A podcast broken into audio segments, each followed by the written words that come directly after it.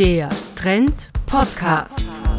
Das österreichische Wirtschaftsmagazin bringt Hintergründe zu Wirtschaft, Finanzen und Geldanlage. Never waste a good crisis. Unternehmer erzählen, was sie in der Krise gelernt haben. Herzlich willkommen bei diesem Trend Podcast. Mein Name ist Oliver Judex und ich freue mich, Sie gemeinsam mit meiner Kollegin Barbara Steininger durch diesen Podcast führen zu dürfen. Darauf freue ich mich auch schon sehr, denn es ist der erste aus einer neuen Serie, die wir Ihnen heute vorstellen wollen. Der Titel lautet Never Waste a Good Crisis, also salopp übersetzt, verschwende nie eine gute Krise. Wobei ja an der Krise eigentlich nicht wirklich was gut ist, oder? Ganz sicher nicht, und so ist es auch nicht gemeint. Aber wir haben in den letzten Monaten immer öfter diesen Satz gehört, vor allem bei Gesprächen mit Geschäftsführern und Vorständen kleinerer und größerer Unternehmen. Niemand von ihnen meinte, dass es sich bei der Corona-Pandemie um eine gute Krise handelt. Sie hat Betriebe und Konzerne und vor allem auch die Mitarbeiterinnen und Mitarbeiter oft sogar sehr hart getroffen. Aber gleichzeitig führte die Bewältigung der Krise zu neuen Denkweisen, ausgefallenen Strategien, innovativen Ideen und alternativen Geschäftsfeldern. Und genau darum soll es in der neuen Trend-Podcast-Serie gehen. Wir sprechen mit Managern verschiedener Branchen darüber, wie sie die Krise für sich und ihr Unternehmen im positiven Sinne nutzen konnten, was sie dabei für sich selbst gelernt haben, aber auch, wie sich ihr eigenes Verhältnis zu ihren Mitarbeiterinnen und Mitarbeitern geändert hat. Ich glaube, am besten kann dies gleich unser erster Gast selbst erklären. Für Andreas Bierwirt, dem Vorsitzenden der Geschäftsführung von Magenta Telekom, ist die Krise nämlich auch eine riesige Chance. Never waste a good crisis heißt für mich, eine Krise eigentlich nicht als Krise zu sehen, sondern jede Krise ist eine gewaltige Chance. Und eine Krise, wenn sie da ist, macht plötzlich den Wunsch und den Willen zur Veränderung auf. Und ich glaube, das wäre eigentlich schändlich, wenn man einen solchen Moment nicht nutzt und sich verändert. Wobei ich überlege mir, ob diese Krise überhaupt eine, eine typische, für ein Unternehmen eine typische Krise ist. Weil eine Krise ist dann, wenn du plötzlich keinen Umsatz mehr hast, etc. Und das haben manche Unternehmen gehabt. Ich glaube, die Krise als Krise ist eine Hotellerie spürbar, sie ist eine Airline spürbar. Aber für mich ist eigentlich die Situation überhaupt gar keine Krise, sondern sie ist eigentlich eine, eine Veränderung, eine Transformation und eine riesige Chance. Es geht also um neue Chancen für das Unternehmen, genauso wie um ein neues Miteinander, um die Herausforderung, das Schiff durch ein völlig unberechenbares Fahrwasser zu steuern und gleichzeitig sich um die Gesundheit der Schiffsbesatzung zu kümmern. Aber ganz zu Beginn stand einfach nur ein Schock. Für mich erstmal einer der skurrilsten Momente war in der Tat kurz vor dem ersten Lockdown, als wir seitens der kritischen Infrastrukturen von der Bundesregierung, Bundeskanzler und anderen Vizekanzler persönlich informiert worden sind, dass jetzt ein paar Tage später der Lockdown beginnt. Und ich fuhr zurück aus dem Bundeskanzleramt und du siehst die Welt, wie sie rund um und um noch offen ist. Leute sind in Restaurants und du weißt, es geht nur noch um Stunden und wir sind in einer anderen Realität. Das war surreal. Das war etwas, was emotional ich nie vergessen werde, wie, wie diese Spannung plötzlich in mir war. Dann gab es Momente, auch im, gerade im ersten Lockdown, als, als ich alleine mit drei Leuten, vier Leuten in diesem Gebäude war und es war keiner mehr da. Über Nacht keiner mehr da, Leere. Und dadurch, dass das so brutal abriss, hat das, fand ich an mir, enorm gezogen. Das war wie, fühlte sich an wie ein Kapitän auf der Titanic, wo das Schiff gerade gesunken ist und du bist der Letzte, der noch oben auf der Brücke ist.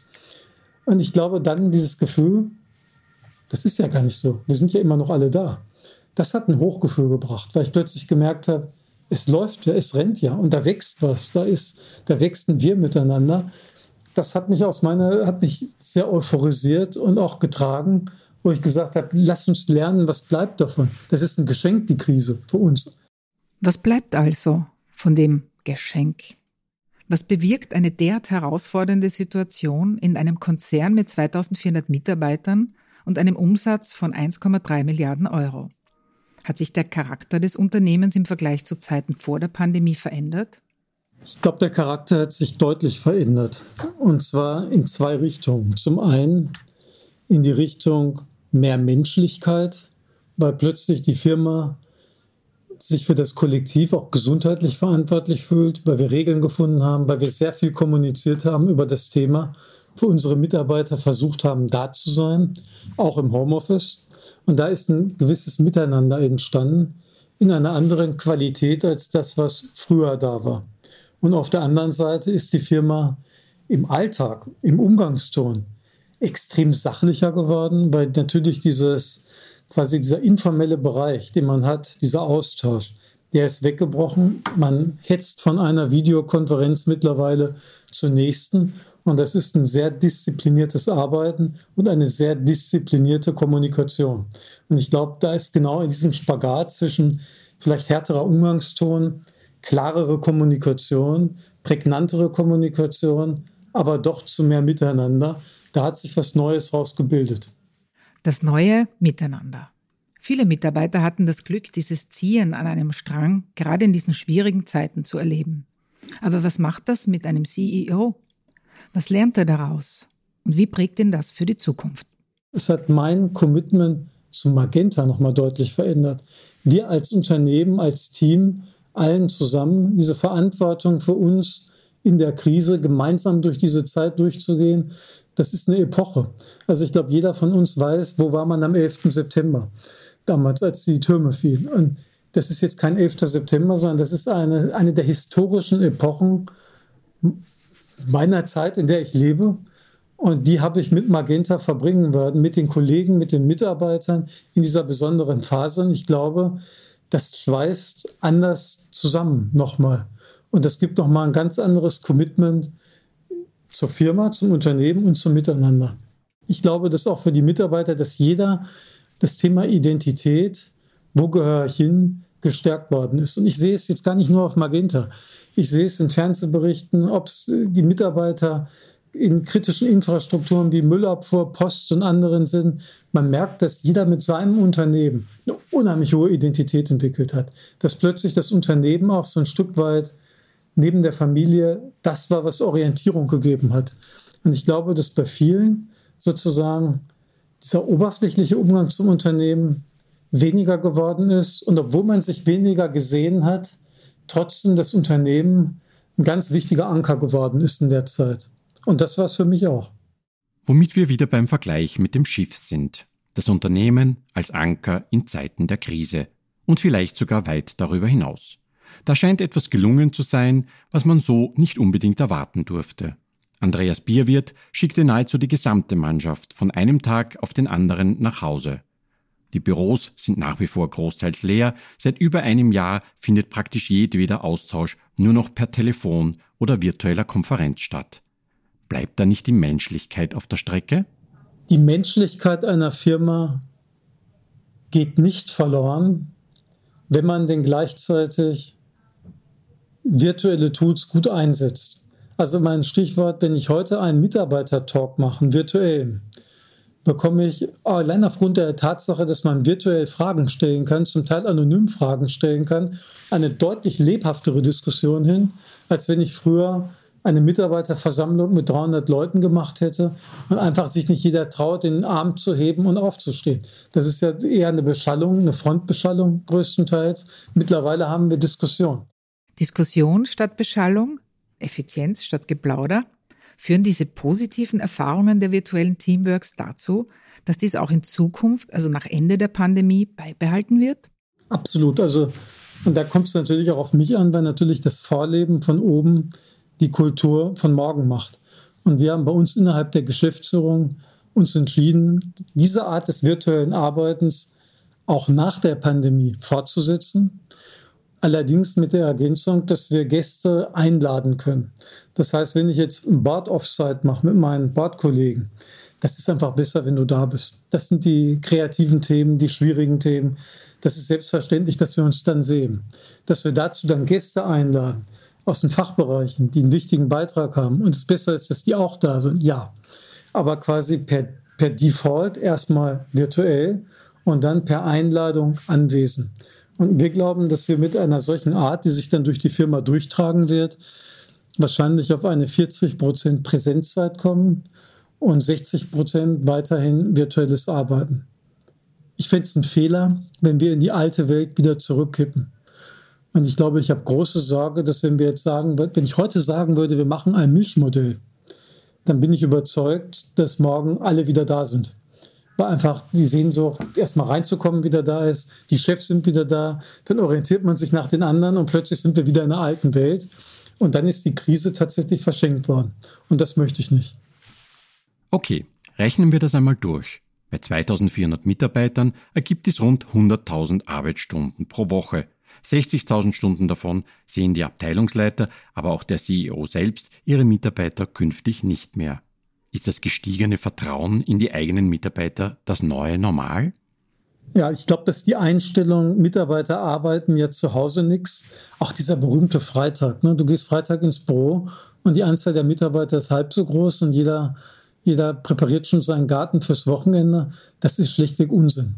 Also ich glaube, dieser Vertrauen, Vertrauen an die Mitarbeiter im Sinne, wie arbeitet denn wer, das, das hat man gesehen in der Krise, das kann man uneingeschränkt geben. Jeder Mitarbeiter weiß, wann er arbeitet und der eine arbeitet dann vielleicht mittags ein bisschen weniger, soll er sich freitags fürs Wochenende vorbereiten, dafür arbeitet er am Abend eben mehr. Weil ich gesehen habe, dass die, die, die Quantität dessen, was die Firma geleistet hat, die ist ja mehr geworden über die Anzahl der mehr Meetings. Ich habe keinen Grund, an dieser These, die ich jetzt persönlich auch nicht so hatte, aber die im Unternehmen natürlich verbreitert ist.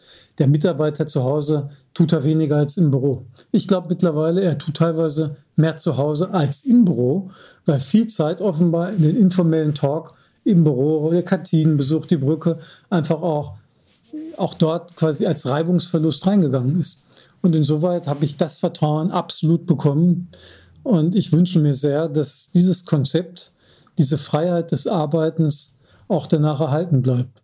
Die Brücke, die Andreas Bierwirt erwähnt, ist übrigens nicht seine Kommandobrücke, sondern ein Ort im T-Center, wo sich die Mitarbeiter in lockerer Atmosphäre auf einen Kaffee treffen können. Wobei sich die Betreiber der Kaffeebar wohl auch auf andere Zeiten einstellen werden müssen. Mit 60 Prozent weniger Umsatz? Vermutlich. So wie sich viele Unternehmerinnen und Unternehmer in der beginnenden Post-Corona-Zeit umstellen müssen und auch viele Lektionen aus den vergangenen Monaten für sich mitgenommen haben. Wie war das bei Ihnen, Herr Bierwirt? Schließlich verkauft Ihr Unternehmen ja genau die Produkte, die gerade jetzt besonders gefragt sind. Aus meiner Sicht hat uns die Krise sehr viel gebracht, weil ich glaube, dass wir selbst jetzt quasi das, digitale Arbeiten zwar teilweise predigen und verkaufen, aber auch nie bei uns so implementiert hatten. Also wir waren plötzlich gezwungen, selbst digital zu werden als Firma. Und das hat uns ganz viel aufgezeigt, erstmal was geht, wie die Zukunft ist und auch die Engpässe, an denen wir arbeiten müssen. Also nach vorne arbeiten müssen, um es unseren Kunden zu ermöglichen. Ich glaube, das war etwas, wo ich sagen muss, ich will das nicht missen. Und verbunden auch mit der Freiheit, dass sich plötzlich Arbeitsplatz und Arbeitsraum und Arbeitszeit etwas mehr auflöst in dieser ganz engen Verheiratung, die man hat. Man kann deutlich flexibler arbeiten als man das in der Vergangenheit konnte. Ich finde das auch qualitativ einen ganz enormen Mehrwert, den ich aus der Krise mitnehme. Und natürlich quasi für uns als Telekom-Anbieter, wir sind quasi anders als der Reisebedarf, ist die Nachfrage nach unserem Kernprodukt natürlich auch noch gestiegen. Das heißt nicht, dass ich automatisch mehr Geld habe, weil sehr viele Datenmengen ja schon inkludiert sind. Aber ich bin Gott sei Dank nicht damit konfrontiert zu sagen, ich habe jetzt x Prozent Umsatz verloren, sondern erstmal eine steigende Nachfrage im Inland nach unseren Produkten, mit der wir, und deshalb sind wir jetzt nicht die Gewinner der Krise, den Verlust unseres Auslandsgeschäftes, Stichwort Roaming, eigentlich gut kompensieren konnten. Das heißt, das ist bei uns in der Waage geblieben und wir können uns darauf konzentrieren, dass diese, dieser Boost der Digitalisierung bei uns selbst, wie aber natürlich dann auch in der ganzen Gesellschaft etwas ist, was eine Welle erzeugt, auf der wir die nächsten Jahre hoffentlich dann sehr gut reiten können. Der Magenta-Boss als Wellenreiter. Ein schöner Vergleich. Wobei die Wellen, die Corona geschlagen hat, ja nicht nur die zunehmende Digitalisierung von Wirtschaft und Gesellschaft zur Folge hat. Die Veränderungen spüren wir jeden Tag und an jedem Ort und haben uns bis zu einem gewissen Grad auch eine völlig neue Sichtweise auf die bedeutenden Themen unserer Gesellschaft eröffnet. Eine Entwicklung, die auch Andreas Bierwirt genau beobachtet. Ich glaube, dieser Weg, dass wir, dass wir uns als Menschen so fundamental über Nacht verändern können, getrieben von einer Angst, nämlich von der Angst der Existenz, Angst um Gesundheit. Das hat, glaube ich, das hat vielen die Augen geöffnet. Also die Augen im Schönen geöffnet. Du bist plötzlich in Venedig und siehst auf klaren quasi Kanälen die Fische wieder. Und hat man hat vorher die dreckigen Kreuzfahrtschiffe gesehen. Man hat das Thema jetzt, da komme ich wieder zum betrieblichen Reisen zurück. Wir diskutieren ewig lange Nachhaltigkeit, CO2-Neutralität. Sind wir überhaupt in der Lage, das zu machen? Und jeder hat gesagt, ja, irgendwie, wir sind so in, dem, in der Hektik des Alltags drin. Das geht alles nur in begrenztem Ausmaß. Ich glaube, man hat gesehen, wir können groß denken. Und das ist für mich so der Suche, wenn wir jetzt nicht gesehen haben, wie wir uns anders, wie groß wir uns anders verhalten können. Ich glaube, wenn wir das mit klaren Augen sehen, ist uns klar, wie groß wir auch die großen Themen der Welt lösen können. Stichwort Nachhaltigkeit, Stichwort CO2. Und ich finde es das Fatalste, wenn uns dieser Blick wieder verloren geht und wir auch da wieder in die alte Welt zurückkommen und denken, weil dann wird irgendwann eine Situation kommen in 20, 30 Jahren, wo wir genau so über Nacht uns fundamental verändern werden. Das können, haben wir gesehen. Aber ich glaube, man kann durch kleinere Veränderungen jetzt diesem, diesem Ziel, das nicht nochmal erleben zu müssen, eben nicht aus einer pandemischen Ecke, sondern aus einer Gesundheit, aus einer Nachhaltigkeitsecke, da können wir vieles von lernen. Wenn wir so etwas nicht mehr erleben wollen, müssen wir uns von der Welt von gestern verabschieden. Vielleicht nicht vollständig, jedenfalls aber auch bei jenem Thema, das zuletzt durch Corona in den Hintergrund gedrängt wurde. Wenn du jetzt die großen Themen wie CO2, Nachhaltigkeit siehst, plötzlich sieht man, A, man kann zu einer Veränderung gezwungen werden extern und B, jetzt auf ein paar Dienstreisen zu verzichten, um CO2 runterzubekommen, ist jetzt auch keine Kunst mehr. Also man beginnt jetzt plötzlich auch ein schlechtes Gewissen zu bekommen, wenn man in die alte Welt zurückgeht. Auch das kann also der Satz Never waste a good crisis bedeuten. Ob Digitalisierungsturbo, virtuelle Zusammenarbeit, neues Vertrauen, das Unternehmen als Anker und der Vorsatz, nicht gleich wieder in alte Routinen zurückkehren zu wollen. Das alles zählt für Andreas Bierwirt, dem ersten Gast unserer neuen Podcast-Serie, zu den Sachen, die er für sich aus der Krise mitnimmt. Wobei, Krise gibt es ja eigentlich nicht, haben wir gehört. Zumindest nicht für den Magenta-Chef. Aber für mich ist eigentlich die Situation überhaupt gar keine Krise, sondern sie ist eigentlich eine, eine Veränderung, eine Transformation und eine riesige Chance.